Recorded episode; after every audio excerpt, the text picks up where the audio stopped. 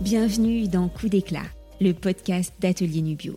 Je suis Claire, cofondatrice d'Atelier Nubio et votre hôte sur ce podcast de beauté holistique. Atelier Nubio, c'est le projet qui me fait vibrer depuis 2014.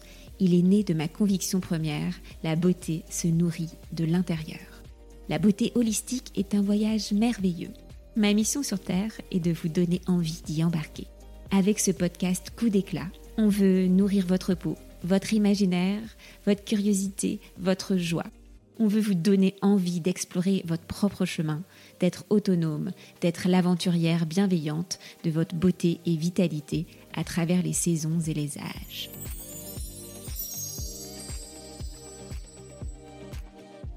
Aujourd'hui, je suis ravie d'inviter Lily Barbieri-Coulon. Avant d'enseigner le yoga Kundalini, Lily était journaliste lifestyle et beauté. Secouée, comme tous les Parisiens, par les attentats de 2015, Lily s'anesthésie par la nourriture. Quand elle se voit en photo, son corps ne lui ressemble plus. Un jour, elle ose partager publiquement, sur son blog de l'époque, que non, ça ne va pas bien et que non, elle ne peut plus continuer comme ça. Elle ne veut pas de régime, pas de diététicienne. Une amie la traîne à un cours de yoga Kundalini. C'est là que commence, contre toute attente, le coup d'éclat de Lily, la réconciliation avec son corps. Bonjour Lily. Hello Claire. Comment ça va ce matin? Mais très bien. Je suis très heureuse d'être avec toi. Moi aussi, par en fait un joli, euh, un joli jour de mars. Donc on commence par la première question rituelle sur coup d'éclat. Lily, est-ce que tu pourrais me dire quelle est ta mission sur Terre? Je ne sais pas exactement quelle est ma mission. Euh, j'ai l'impression en tout cas que le plus important pour moi, c'est de sentir si ce que je fais aujourd'hui, à l'instant euh, présent, euh, euh, me permet d'occuper l'espace qui est le mien. Se poser cette question-là, ça m'oblige à me demander si je suis centrée, si, si je suis alignée avec les valeurs qui sont les miennes. Et donc moi, j'ai défini mon socle de valeurs. Euh, qui peut bouger légèrement, mais quand même, euh, il y a des valeurs qui sont super importantes pour moi. Il y a l'idée d'avoir un impact, euh, je dirais, positif, en tout cas sur d'abord sur moi-même, mais ensuite sur mon environnement. Et je, je, suis très sensible à tous ceux qui ont un impact humain ou environnemental positif. Donc, ça peut se passer de plein de manières différentes d'avoir un impact positif. Ça peut être de sourire à un inconnu dans la rue. Euh, euh, ça peut être d'écrire un texte et de sentir que l'autre l'a reçu, que ça lui a ouvert le cœur. Euh, ça peut être en créant de la musique ou autre. Moi, j'ai l'impression, en tout cas, que voilà, je me pose souvent cette question de quelle est mon intention et est-ce que mon intention est alignée avec mes valeurs pour prendre les décisions. Et après, ben, ma mission sur Terre, euh, j'ai l'impression qu'elle évolue au fil du temps, enfin dans la forme, mais dans le fond, euh, c'est ça qui est vraiment important pour moi aujourd'hui. C'est d'incarner cet impact euh, positif. Et tu parles d'impact positif sur les corps, et pendant très longtemps, et c'est ton coup d'éclat, tu t'es détesté. Oui. Et jusqu'à ce jour où voilà, tu étais arrivé à un point assez intense de détestation où là, tu as réagi, tu t'es dit, ça va pas être possible de continuer comme ça. Euh, oui, en fait, euh, maintenant, ça fait un cycle entier. Hein, C'était il y a sept ans. Euh, disons que j'avais été très impactée par les attentats, la vague d'attentats à Paris. je suis parisienne. Enfin, je suis pas née à Paris, mais en tout cas, j'habite depuis tellement d'années à Paris que je crois qu'on peut me considérer comme parisienne. En plus, j'adore ma ville. Je fais pas partie des gens qui n'aiment pas cet endroit.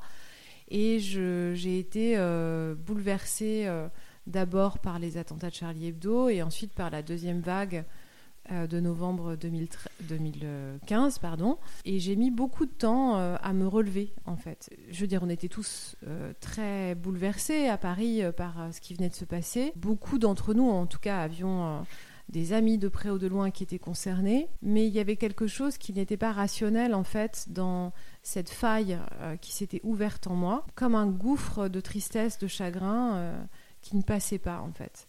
Donc c'était venu révéler quelque chose qui était sans doute présent depuis longtemps et qui hurlait en moi, mais quel sens tu veux donner à ta vie puisque la vie n'a plus aucun sens? Hmm. Donc ça c'était très présent et, et, cette émotion elle était si difficile à supporter que j'ai beaucoup mangé en fait pendant cette période. C'était pas la première fois que la nourriture me servait à, absorber une émotion, bien qu'en fait elle n'absorbe jamais rien. Elle, est juste là pour permettre de supporter en fait euh, la charge d'angoisse qui est trop grande. Euh, mais disons que là, ça a été euh, très rapide et j'ai beaucoup grossi en une période, enfin pendant une période très très courte. je m'en suis évidemment rendu compte, mais j'arrêtais pas de me dire bon de toute façon c'est pas très grave parce que je, je, je perdrai du poids et puis sauf que ça m'a complètement échappé. Et plus euh, j'avais du mal à m'habiller parce que bah, j'ai changé de taille et puis euh, euh, j'étais journaliste à l'époque, donc j'avais besoin de, de, de, sortir tous les jours de chez moi pour rencontrer des gens, pour faire mon métier. Et je me sentais de plus en plus mal à l'aise en fait avec ce corps qui ne correspondait absolument pas, quand je le voyais dans un miroir, à l'image que je me faisais de moi. Euh, j'étais très surprise en fait euh, de ce qu'il était en train de raconter. C'était comme si j'observais euh, un étranger. D'ailleurs, l'une des, des, sources de, réveil pour moi, ça a été de me voir en photo et en vidéo en particulier l'année 2016, parce que je, je me disais mais c'est dingue qui est cette personne. je ne me suis pas reconnue.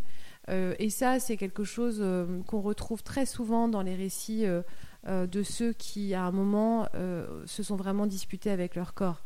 C'est-à-dire que euh, ils ne se reconnaissent plus, leur image n'est plus celle qu'ils ont en tête. Donc, je dirais que ça, ça, ça a été une première phase.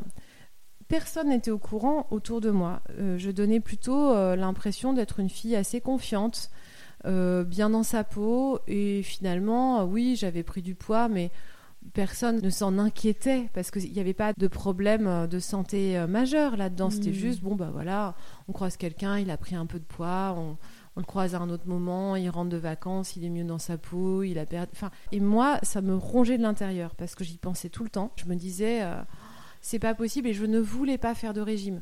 Je me disais, ah non, non, je vais pas repartir dans des trucs que j'avais connus 20 ans plus tôt.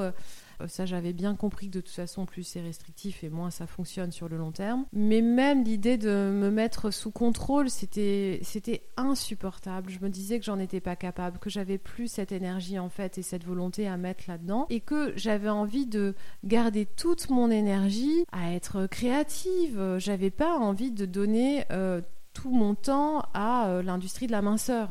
Et là, c'est bien avant que tu découvres le yoga aussi. Bien avant. Voilà, je, faisais du yoga de temps en temps, sans passion, euh, surtout pour euh, des articles de presse quand j'étais amenée à tester des lieux, puisque j'étais journaliste jusqu'alors.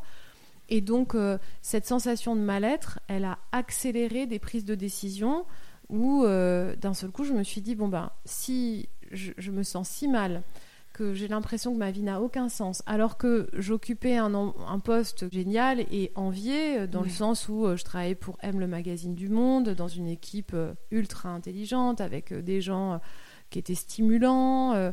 On, faisait, et ça continuait à l'être, un très beau magazine. Et j'étais amenée en plus à, travailler sur des sujets très variés. Donc euh, on pouvait pas dire que je m'ennuyais. C'était vraiment intéressant. Et je, me sentais si mal. Je me disais, mais j'avais honte de ne pas être satisfaite de ma vie, puisque je me disais, mais si je compare euh, ma vie à celle de ma grand-mère euh, maternelle, qui n'a pas eu accès à l'école, euh, qui a connu euh, une vie très modeste, qui a vécu dans une cité en banlieue. Je me disais, mais de quoi tu te plains, quoi? Tout va bien, t'as un enfant en bonne santé, j'ai un mari euh, génial, qui est hyper gentil, avec qui je m'entends bien. Je venais d'acheter un appartement qui était quand même l'un des rêves que j'avais dans ma vie, que je me disais, mais quel est mon problème en fait? Et finalement, j'ai osé partager sur le blog que j'avais à l'époque. Je, je, me disais, je crois que euh, il est temps que je dise euh, la vérité. Et la vérité, c'est que je me sens super mal.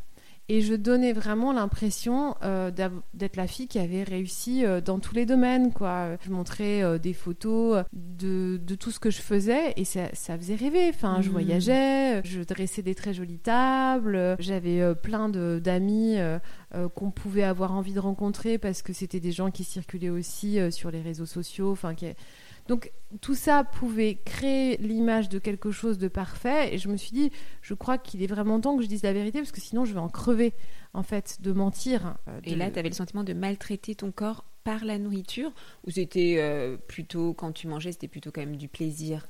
Il y avait du plaisir bien sûr mais de courte durée. Euh, parce que de manière générale, j'étais plus du tout en bonne santé parce que j'avais plein de douleurs chroniques, des douleurs de dos, euh, j'étais pas en bonne santé parce que je dormais très mal et que le sommeil est quand même, euh, ça permet quand même de, donner une petite idée en fait de ce qui va, de ce qui va pas. Et puis j'étais pas en bonne santé parce que j'étais angoissée euh, et que ma santé mentale en fait, elle n'était pas au beau fixe. J'avais beaucoup trop faim et beaucoup trop souvent ce qui montrait qu'il y avait quelque chose qui allait pas. Et puis surtout, bah, en termes d'estime pour moi-même, cette détestation du corps avait un impact phénoménal sur ma confiance en moi et je me disais, tout le vocabulaire à l'époque, c'était je suis qu'une merde, j'ai aucune volonté, je, mm. suis nulle. Bon, je fais un effort là pour m'en souvenir parce que c'est quand même assez loin de moi. Maintenant, je, je me dis plus ces choses-là. Euh, ça peut me traverser certains jours, mais quand même, je le repère, je l'identifie et et je garde pas ces pensées. Euh... Tu fais comment d'ailleurs quand tu l'identifies parce que ça nous arrive à tous. Quand j'ai des journées, euh, comme pour tout le monde, il y a des journées où je me sens moins en confiance, où je me compare aux autres, où d'un seul coup, euh, euh, voilà, j'ai l'impression que je fais moins bien et je peux me dire, je suis vraiment conne, j'aurais dû faire comme si, etc. Mmh. Culpabilité. Ouais. Voilà, mmh. donc ça, ça, ça me traverse. Alors le fait de faire beaucoup de méditation va me permettre de l'observer déjà. Hmm. Euh, et déjà d'en prendre conscience, c'est déjà un pas énorme par rapport à ne pas se rendre compte du poison qu'on a à l'intérieur du corps et qui nous traverse en permanence. Donc ça, c'est déjà une première étape. Et ensuite, moi, j'ai plein d'outils qui vont me permettre de revenir au souffle, ce que j'appelle mon centre, euh, qui n'est pas géographique, hein, c'est plutôt une vue de l'esprit, mais c'est quand même un ressenti corporel. Ensuite, je vais euh, vraiment, de manière volontaire et consciente, changer la structuration de ma parole, déjà dans la façon dont je suis en train de le dire. De me rendre compte que cette voix qui est en train de s'exprimer, c'est une partie de moi, mais elle ne constitue pas tout ce que je suis. Et c'est probablement une partie de moi qui est blessée.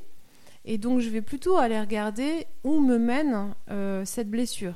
Parce que quand on commence à tirer le fil, on va arriver à un nœud, et ce nœud-là peut nous amener à un autre nœud, c'est comme une pieuvre. Hein. Donc mmh. euh, le travail qu'on peut faire euh, dans un cabinet avec un thérapeute, eh ben, c'est ce travail-là, moi, que je vais faire euh, le plus rapidement possible. Alors, soit à travers la méditation, soit à travers l'écriture, parce que le fait d'écrire va me permettre, de, en racontant ma contrariété et ce qui m'a conduit à penser que j'étais nulle, je vais remonter en écriture automatique assez rapidement sans trop réfléchir à ce que je suis en train d'écrire et à me dire, mais bien sûr, en fait, le nœud, c'est pas du tout ça.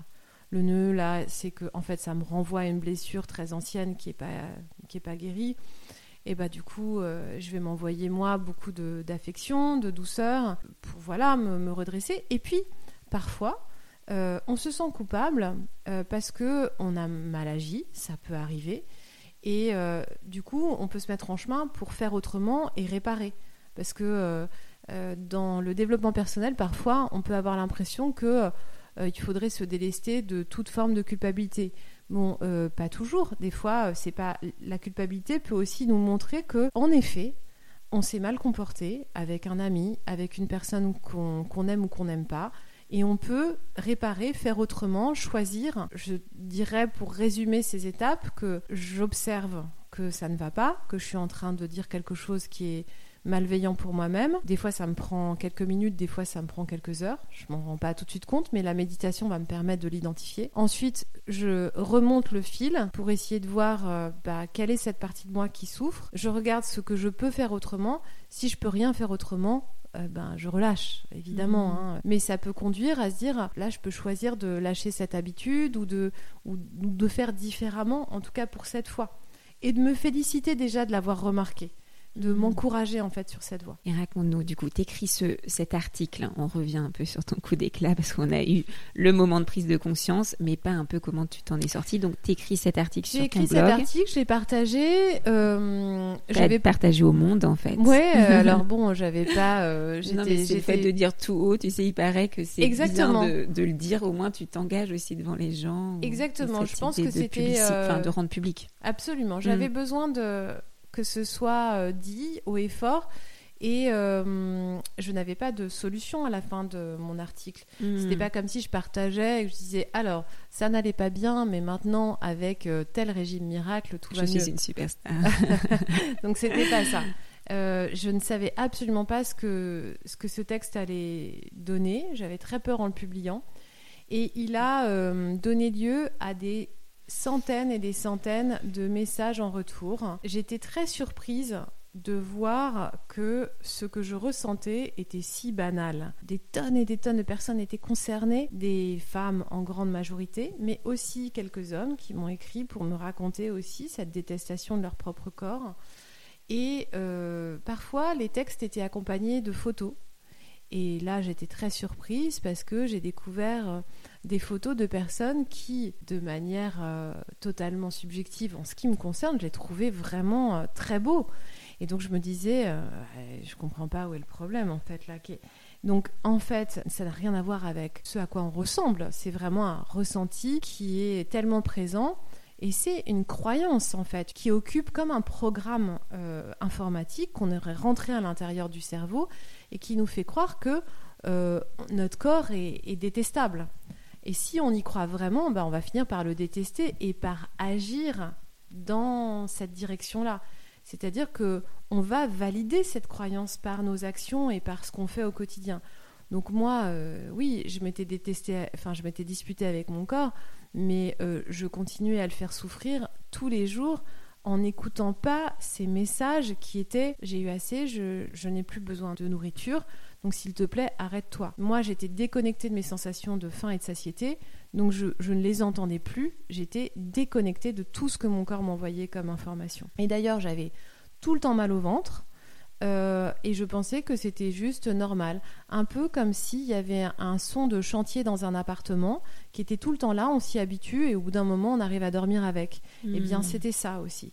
Donc euh, j'ai publié ce texte et je me suis dit que du coup j'avais une responsabilité, j'avais ouvert une conversation, il allait falloir euh, bah, continuer à, discuter en fait de ça. Bon, forcément, euh, je demandais de l'aide en faisant, enfin en hmm. publiant ça, mais je l'ai, je l'ai pas dit de cette manière-là.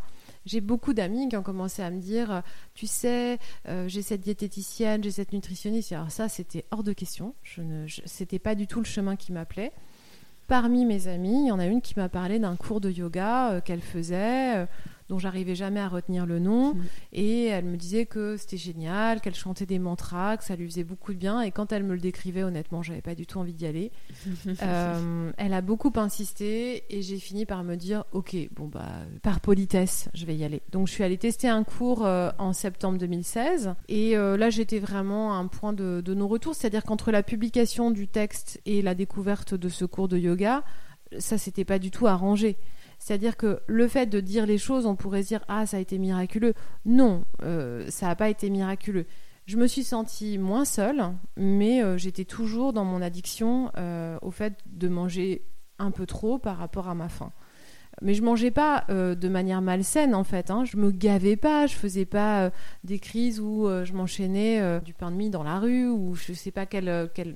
je dis n'importe quoi là, mais j'étais pas en train de m'acheter des barres chocolatées les unes après les autres. Hmm. C'est juste que je mangeais tout le temps plus que ce que ma faim exigeait que je mange. Donc je dépassais tout le temps mon seuil de satiété et je me rendais même plus compte.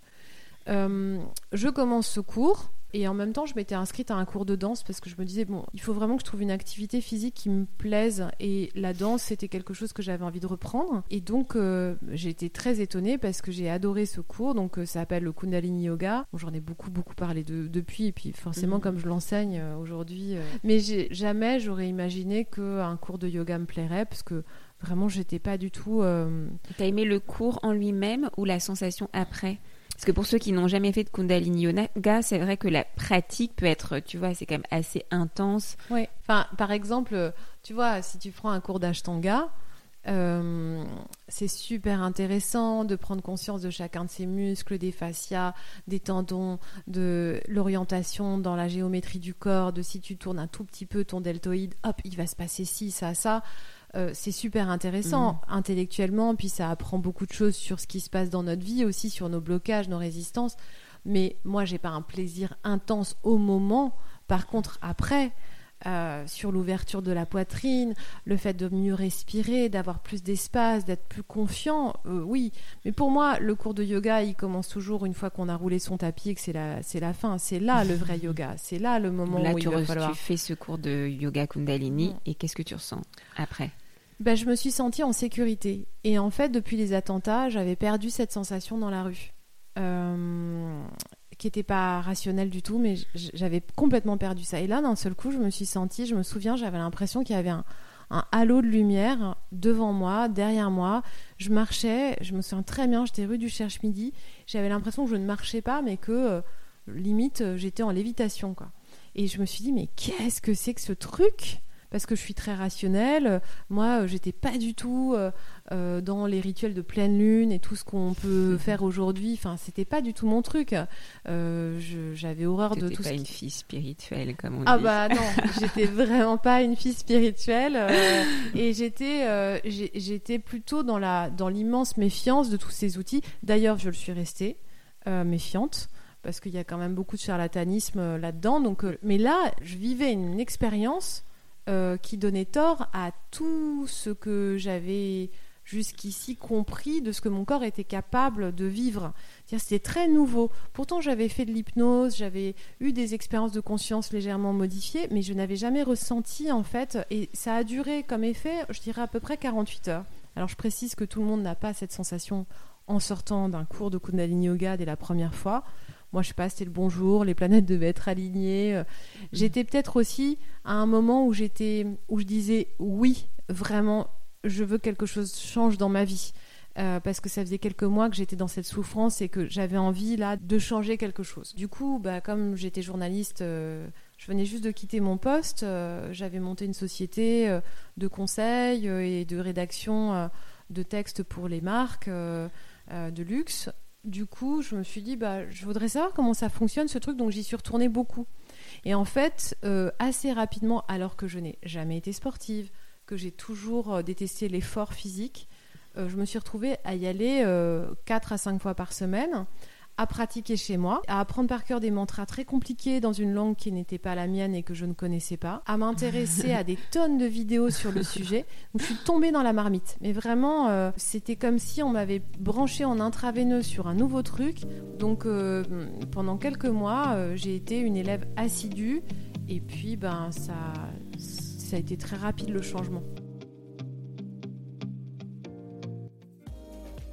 Nous sommes à la moitié de l'épisode. C'est le moment de s'ancrer, d'inspirer et d'expirer profondément avant d'accueillir la suite du coup d'éclat de Lily. J'ai tiré les cartes de l'oracle des plantes Atelier Nubio à Lily. Sa carte reine, l'artichaut. Détoxifiant, diurétique et digestif, l'artichaut est la plante détox par excellence. Elle symbolise aussi la joie de vivre. Cultivé localement en Eure-et-Loire, c'est l'ingrédient star de notre complément On veut un ventre plat de naïade. Ces ampoules de plantes bio des terroirs français, artichaut, sève de bouleau, fenouil doux et menthe poivrée, décongestionnent la zone abdominale et fluidifient la digestion. Cet élixir de plantes au goût frais est à prendre chaque matin, pur ou dilué dans un verre d'eau, pour démarrer la journée en harmonie avec soi-même et avec la nature. Chez Atelier Nubio, nous sommes convaincus que les compléments alimentaires sont encore plus bénéfiques s'ils sont naturels et purs, intégrés à un rituel de plaisir. À commander sur atelierNubio.fr ou à notre atelier boutique 4 rue Paul Bert dans le 11e à Paris.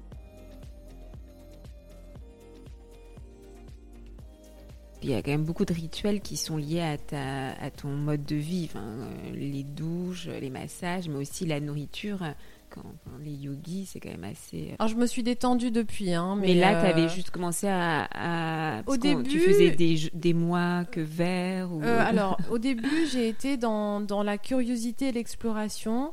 Euh, sur le plan alimentaire, je n'ai rien fait bouger. euh, Enfin, disons que cette pratique m'a amené à être beaucoup plus consciente de mes sensations corporelles, de mes émotions. Et du coup, euh, bah, j'ai commencé à recevoir les signaux que je n'entendais plus. Et du coup, à manger un peu moins.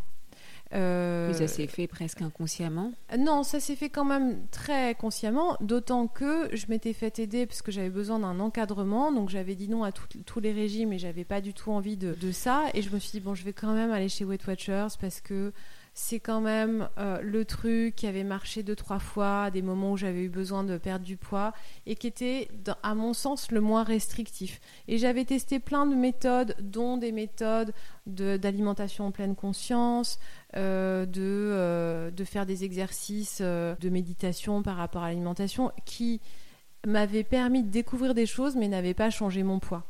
Et là, hmm. j'avais quand même pris pas mal de poids, donc euh, je me suis dit, je vais quand même aller voir euh, si ça me fait du bien. Mais j'y suis vraiment allée à reculons. Ma chance, c'est que euh, le jour où je suis allée dans ce centre, il y avait à l'époque, elle est partie depuis, mais une femme extraordinaire qui s'appelle Olivia Vindry, que dont j'ai parlé dans mon livre, qui est une accompagnante et qui avait déjà pris pas mal de pas de côté par rapport à, à cette société américaine et qui nous faisait euh, en fait des sessions qui ressemblaient plutôt à des cercles de parole et qui nous permettaient vraiment de renouer avec la pleine conscience dans l'alimentation. Donc ça c'était super intéressant parce que son discours il était totalement déculpabilisant et elle nous recommandait pas de suivre le truc à la lettre. Au contraire, ce qu'elle nous demandait c'était est-ce que vous pouvez vous poser la question de quoi vous avez envie vraiment? Est-ce que ça vous fait vraiment plaisir? Est-ce que vraiment, quand on mange par exemple une barre chocolatée très sucrée, mais est-ce que ça vous fait vraiment, vraiment, vraiment plaisir? Est-ce que votre palais, en fait, il va pas un peu vite à croire que c'est ce qu'il y a de meilleur? Si c'est vraiment ce qui vous fait envie, alors mangez-le, mais... Euh, avec un plaisir euh, non mesuré quoi. Elle n'était pas du tout dans un truc euh, de nutritionniste qui pourrait être nous donner euh, scientifiquement euh, euh, des informations sur ce que font les fibres, etc. C'est pas l'aliment qui fait grossir. Il y a des gens très minces, on les voit manger des desserts. c'est pas le dessert qui les fait grossir ou qui les fait mincir. Il n'y a pas d'aliment qui fait maigrir. C'est un équilibre entre la sensation de satiété et la sensation de plaisir. Euh, et c'est hyper important d'équilibrer cette notion de plaisir avec j'ai eu assez. Là, mmh. c'est bon, j'ai eu assez. Et il va y avoir un autre repas dans quelques heures où je pourrai à nouveau manger. Donc il n'y a aucune raison que je me comporte comme si c'était le dernier repas de ma vie. Et moi, j'avais un peu ce comportement-là de foutu pour foutu. De toute façon, on va tous crever. La vie n'a aucun sens. Donc, mangeons autant qu'on peut là, maintenant, tout de suite. Mmh. Euh, et, et, du coup, bah, le fait de me remplir euh, d'énergie euh, pendant ces cours de yoga a fait que je me sentais moins le ventre creux au moment de m'alimenter. Après, il y avait euh, une autre dimension, c'est l'aspect thérapeutique en fait de, ce yoga, parce qu'il permet de prendre conscience de nos schémas, de nos blocages, des situations où finalement on est dans une répétition constante de croyances limitantes. Donc euh, ça, moi, j'étais euh, j'étais assez bluffée par euh, les épiphanies que je pouvais avoir à la sortie en fait de, méditation, de séance. Je me disais c'est quand même incroyable comment c'est possible qu'en chantant un mantra pendant 10 minutes ou un quart d'heure, après avoir bougé mon corps dans tous les sens, je puisse avoir cette espèce de, de vision très nette de la direction que je dois prendre à présent, euh, euh, alors que, enfin, jamais un prof ne me disait euh, c'est ça que tu dois faire. c'est ça. Donc t'essayais quand même de rationaliser après, tu sais, c'est ah, dingue, ah je comprends pas pourquoi. Ah non, mais moi j'ai besoin de comprendre ce que je fais et, et, et du coup c'est d'ailleurs la raison majeure pour laquelle j'ai commencé à faire beaucoup de retraites, à partir en stage, à beaucoup pratiquer par moi-même, à lire énormément sur le sujet, mais aussi à essayer. Euh, donc euh, j'ai commencé à adopter en fait euh, une petite pratique chez moi, à tester plein d'autres yogas parce qu'en fait le goût pour ce yoga-là en particulier m'a donné envie bah, de revenir en fait dans, des salles et, d'aller tester ce que j'aimais pas. Pourquoi je l'aimais pas? Bah, Je l'aimais pas parce que je me comparais beaucoup en fait aux, aux élèves qui étaient dans la salle. Et mm, à présent que j'avais repris un peu confiance en moi, ou surtout que j'avais envie de vivre des expériences plutôt que de me comparer, bah, j'étais à nouveau prête euh, à y aller et je me suis rendu compte que finalement c'était pas euh, le yoga que j'aimais pas en soi, c'était plutôt euh, à quel point il me confrontait en fait à mes propres limites. Après, moi j'aime pas que le yoga, hein. c'est-à-dire hmm. que même aujourd'hui, moi j'ai besoin de plein d'autres choses. Euh, c'est assez complet aussi le Kundalini parce que tu as la pratique physique, il y a le chant, il y a la méditation. C'est un peu, tu as tout embrassé d'un coup. Puis il y a aussi le mode Après, de vie. Euh, sur le plan corporel, il y a quand même des écueils qu'il faut réussir à, à venir compléter, je dirais parce que c'est un yoga où on pratique quand même beaucoup assis. Donc je trouve que les jambes sont pas beaucoup mobilisées. Elles le sont dans certains, dans certains cours. De manière générale, si on regarde un peu les sets de posture, souvent le prof est assis en tailleur et les élèves aussi. Donc ça veut pas dire qu'on va pas travailler, c'est intense. Hein. Si on pense que c'est juste un yoga où on chante, en général, on est un peu décontenancé parce que c'est très, physique. C'est très endurant.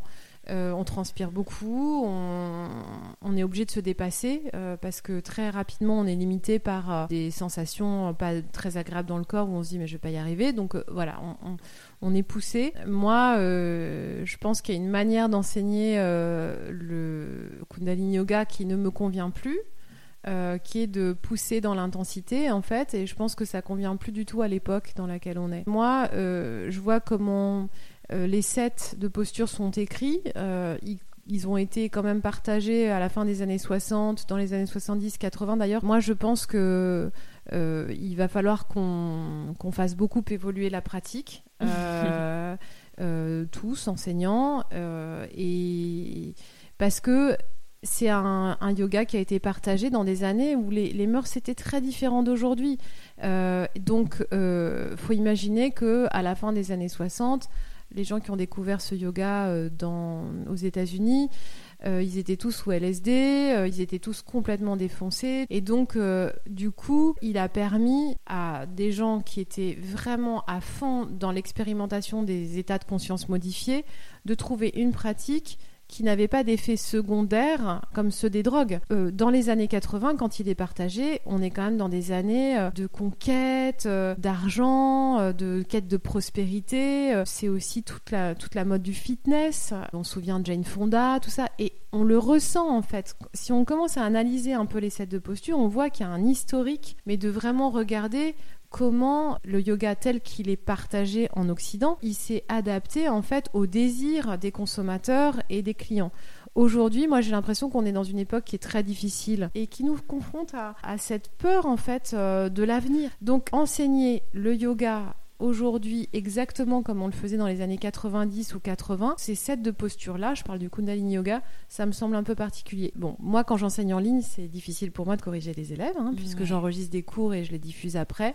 J'essaye de donner un maximum d'informations pour que on puisse s'auto-corriger soi-même. Mm. Moi, je recommande souvent à mes élèves qui prennent des cours, un cours d'Ayangar de temps en temps, un cours d'Ashtanga de temps en temps, un cours de d'autres de, pratiques et d'ailleurs, euh, c'est mon but, hein, c'est que sur ma plateforme, il y ait de plus en plus de profs qui viennent me rejoindre, parce que je pense qu'on a tout à gagner à trouver des pratiques d'abord qui nous sied, mais aussi qui nous permettent de prendre conscience de ce corps. Maintenant, entre un cours d'Ayangar très strict, très rigide, où on veut absolument te faire rentrer dans un alignement qui parfois ne correspond pas à la morphologie de la personne et ne pas du tout corriger, je pense qu'il y a des nuances.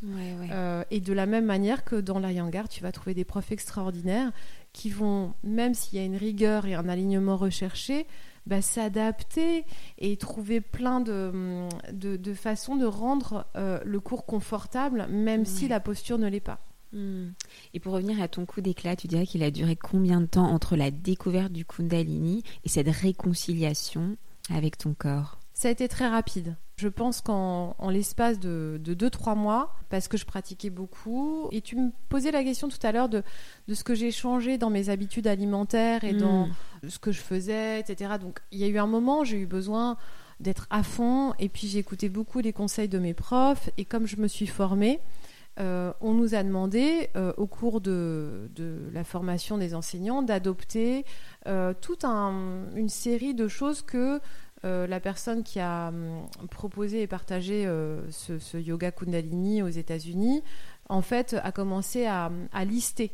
Donc, parmi ces choses, il y avait ce qu'on appelle l'hydrothérapie, donc qui est l'idée de, de, la thérapie par le froid, dont on parle beaucoup parce qu'aujourd'hui, il y a Wim Hof et, et, tous ces gens qui s'entraînent à rester dans le froid, euh, la cryothérapie et compagnie. Quand on a commencé à me parler de douche froide, je me suis dit, mais no fucking way, c'est hors de question, je ferai pas ça. il y a un truc très commun, toutes ces invités sur coup d'éclat, elles font toute la douche froide presque. Bah oui. Alors, je l'ai adopté pendant un certain nombre d'années parce que c'est vrai que les bénéfices, ils sont dingues. Alors, pour pouvoir supporter la douche froide, j'avais quand même tout un petit set de choses que je faisais. C'est-à-dire que je me brossais à sec, ça balaye les cellules mortes en surface. Ben, même si on se crème pas ou qu'on suile pas la peau, on voit quand même euh, une différence en termes d'éclat sur le, un des sur le corps. accessoires best-seller d'Atelier Bio. Oui. Petite brosse ah bah euh, oui. locale. Moi, je, je, c'est vrai que j'aime bien l'emmener en vacances. Je trouve que c'est assez agréable et que ça réchauffe. Ce petit film, en fait, à la surface de la peau euh, bah, permettait de mieux supporter le froid. C'est comme si on mettait un petit vêtement léger sur la mm. peau. Et puis l'action du massage fait que on a fait circuler le sang. En yoga Kundalini, c'est vraiment tu te masses en effet à l'huile et tu vas directement sous l'eau froide. Là, mes invités, c'est quand même plus la douche écossaise, tu commences par du mm. chaud, tu te laves, et puis mm. après tu finis par du une ou deux minutes. Ça n'a pas le même effet. Euh, bon, je te dirais qu'aujourd'hui, euh, là, on est en mars, et moi, la seule douche froide que j'ai prise ce mois-ci, c'est quand je suis allée euh, volontairement me baigner. Euh, j'avais la chance d'être à Antibes, il faisait très froid. Il faisait très froid dehors et il faisait très froid dans la mer. Mais euh, j'avais super envie et je me suis dessapée, j'y suis allée et, j'étais tellement contente parce que derrière, la sensation d'être en vie, elle est tellement puissante. Maintenant, la douche froide, elle n'est pas adaptée à tout le monde. Elle n'est pas adaptée quand on est en plein dans son cycle menstruel. Elle n'est pas adaptée si on est cardiaque. Elle n'est pas adaptée si on a certains problèmes de santé. Donc il faut quand même se renseigner parce que l'effet de mode peut être un peu, euh, voilà, euh, on peut se dire allez j'y vais. Et puis si vous ne faites pas de douche froide et que vous écoutez ce podcast et que vous n'avez pas du tout envie de la faire, ben il n'y a, pas de raison de s'y mettre. Et moi, ah, il n'y a aucune injonction. C'est juste si ça peut te donner envie de tester. Après, tu peux faire juste sur les jambes. Oui. Tu vois, ou sur le euh, genou, c'est sur les trucs d'articulation. Oui. Il y avait Elodie Garamond qui faisait un truc. Elle met, elle met de l'eau glacée sur un gant et elle le passe juste sous les aisselles, ah derrière les genoux.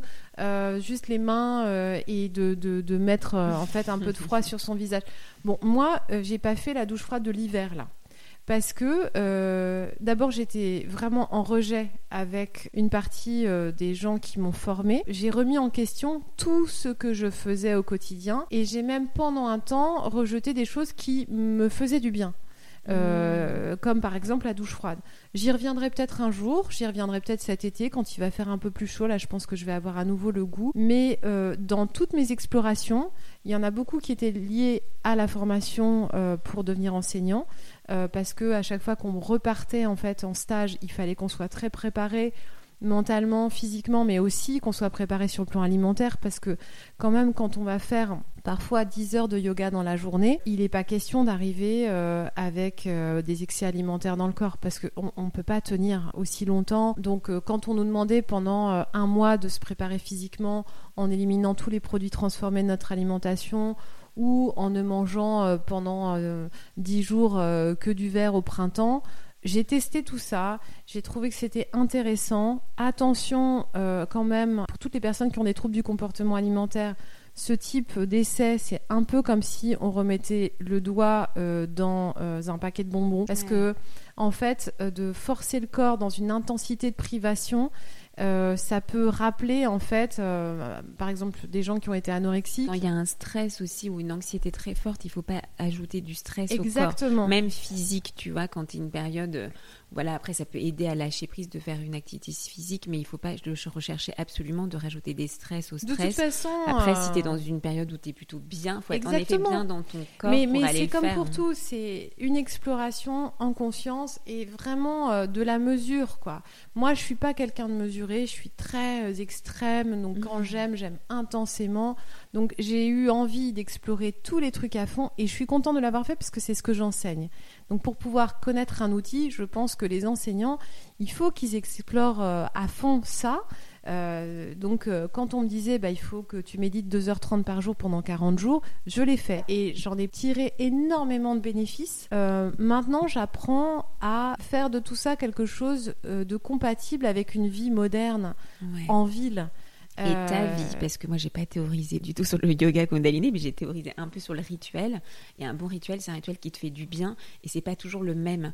Donc en effet, quand tu as pas mal de clés, quand toi tu as exploré intensément plusieurs pratiques, tu peux dire ah ben un petit peu de douche froide ou je me jette à l'eau bain d'eau de mer, mais bon le reste du temps voilà. Mmh. Et une petite question, tu sais rituel sur coup d'éclat, est-ce que là tu as intégré plus de plantes ou des plantes nouvelles ou est-ce qu'il y a des plantes qui sont rentrées dans ta vie Parce que tu sais chez Atelier Nubio on dit que les plantes nous guident. Est-ce que tu as une plante totem, une plante qui te rassure, vers laquelle tu te tournes? Ça peut être à manger, à brûler, à, à il y a, voir, il y a à quelques, toucher? oui, il y a quelques plantes euh, qui, qui sont devenues importantes pour moi. Les algues, euh, en fait, euh, sont quand même, c'est pas du tout des aliments que je mangeais avant. Ouais. Euh, Aujourd'hui, euh, il y a toujours de la spiruline chez moi. Euh, aussi parce que j'ai vraiment baissé ma consommation d'aliments carnés. Donc euh, forcément, j'avais besoin de protéines euh, et la spiruline est une source de protéines qui est vraiment intéressante pour les Et de végétariens. fer, ouais. Mm. Et de fer, mais aussi les algues de mer, donc qui sont saupoudrées dans quasiment tous mes repas. Enfin, quand je suis à la maison, en tout cas, quand elles sont mélangées à des boissons, je trouve que c'est assez bon. C'est à mon goût, en tout cas, ça me Mhm. plaît. Et puis moi, j'ai une passion aussi. Pour euh, toutes les herbes sauvages. Je suis toujours en train d'attraper euh, sur une balade euh, les herbes, les frotter dans mes mains, de sentir. euh, donc s'il y a du romarin, du thym, de des lavandes, c'est vraiment enfin un fil conducteur tout le temps en fait. Aussi parce que je vais beaucoup dans les Cévennes et que dans les Cévennes en fait il y a ces sols qui sentent la menthe fraîche, le thym frais, et qui, qui moi m'inspirent énormément, ouais. Mm. Et tu te parlais d'huile végétale, c'est l'huile végétale de quelle euh, Alors j'alterne. Euh, moi j'a- j'aime beaucoup euh, euh, les huiles végétales qui sont euh, donc bien tolérées par la peau euh, pour le massage. Alors tu parles en huile végétale à, à manger? Non, pour te. Oui, bah les deux, pour Alors, te masser, pour Parce manger. que pour moi être c'est pas les- exactement les Oui, mêmes. c'est pas les mêmes, non. pour manger par exemple j'adore l'huile de, de cameline. j'ai- J'aime beaucoup. Oméga 3. Ouais, Mm. voilà, j'ai une très bonne huile de colza, mais j'aime aussi évidemment l'huile d'olive, de temps en temps de l'huile de sésame pour le goût, Mhm. mais elle est peut-être un peu moins intéressante euh, sur le plan nutritionnel, mais elle est délicieuse, je trouve, en goût, si on a envie d'un peu d'a- d'Asie. Toasté, ouais. Ouais, Mm. et puis euh, bah, l'huile de sésame, on peut l'utiliser en massage si on supporte euh, son odeur sur la peau. Mm. Parce que c'est souvent une huile qui est utilisée par les masseurs. Moi, j'aime bien, même euh, en ce moment, j'ai une huile de, de, de carotte euh, Ouais. qui, est, qui a des vertus dingues pour la peau. Euh, donc, huile végétale hein, de carotte, pas une huile essentielle, hein, huile végétale. Non, il y en a plein que, que j'aime. Je dirais que même l'huile d'amande douce, c'est une huile qui est, qui est quand même hyper pratique pour toute la famille et qui est plutôt bien tolérée par les peaux sensibles. Mais oui, l'huile végétale, il y en a tout le temps chez moi. Ok, super. Et bon, on a parlé de pas mal de petites pratiques à faire chez soi, mais euh, la dernière question, c'est si tu pouvais recommander euh, une pratique pour donner un coup d'éclat, que ça soit euh, sur son visage, juste son aura. Un truc qu'on peut faire quand même tous les jours et qui vraiment fonctionne, c'est le matin de prendre juste un temps pour redresser sa colonne vertébrale, prendre conscience de la colonne, de comment est-ce qu'on est assis. On se met juste sur le rebord de son lit ou sur le rebord d'une chaise. On peut évidemment s'asseoir en tailleur, mais c'est pas forcé. Et juste quelques instants où on respire en conscience, en observant le souffle, en prenant juste la météo du souffle. Tiens, comment est ma respiration aujourd'hui? Comment elle est ce matin? Et de prendre des respirations de plus en plus profondes, comme si on allait chercher le souffle dans les entrailles de la terre et qu'on essayait vraiment d'expirer complètement jusqu'à ce qu'il n'y ait plus une goutte de dioxyde de carbone à l'intérieur de notre organisme. Et de ne pas oublier que c'est dans l'expiration qu'on vient puiser le plus d'énergie. Souvent, on croit que il faut inspirer, inspirer, inspirer. Bien sûr, l'inspiration, elle est importante, mais l'expiration, souvent, elle est trop courte et on ne prend pas le temps de, de vraiment utiliser ces fonctions d'élimination qu'on a naturellement. Et donc, euh, voilà, juste ça, quelques minutes, allez, même trois minutes euh, le matin, ça permet euh, de se sentir voilà, présent à, à nous-mêmes et de recevoir les signaux que notre corps nous envoie. Génial, je le faisais en même temps. merci infiniment pour cet Bah, merci, échange Claire. et à très bientôt sur un tapis ou dans une retraite cueillette. J'espère que cet épisode avec Lily vous a plu et vous a donné envie de vous laisser tenter par de nouvelles pratiques sans savoir où elles vont vous mener. Mon podcast Coup d'éclat bénéficie de vos notes et commentaires. Partagez-moi votre commentaire sur Apple Podcast et je vous offre mon livre Mes routines du matin. Envoyez-moi simplement la capture d'écran de votre commentaire par email à claire@ateliernubio.fr. Bonus, soufflez-moi des mots doux et des noms d'invités en même temps. J'ai hâte de vous lire.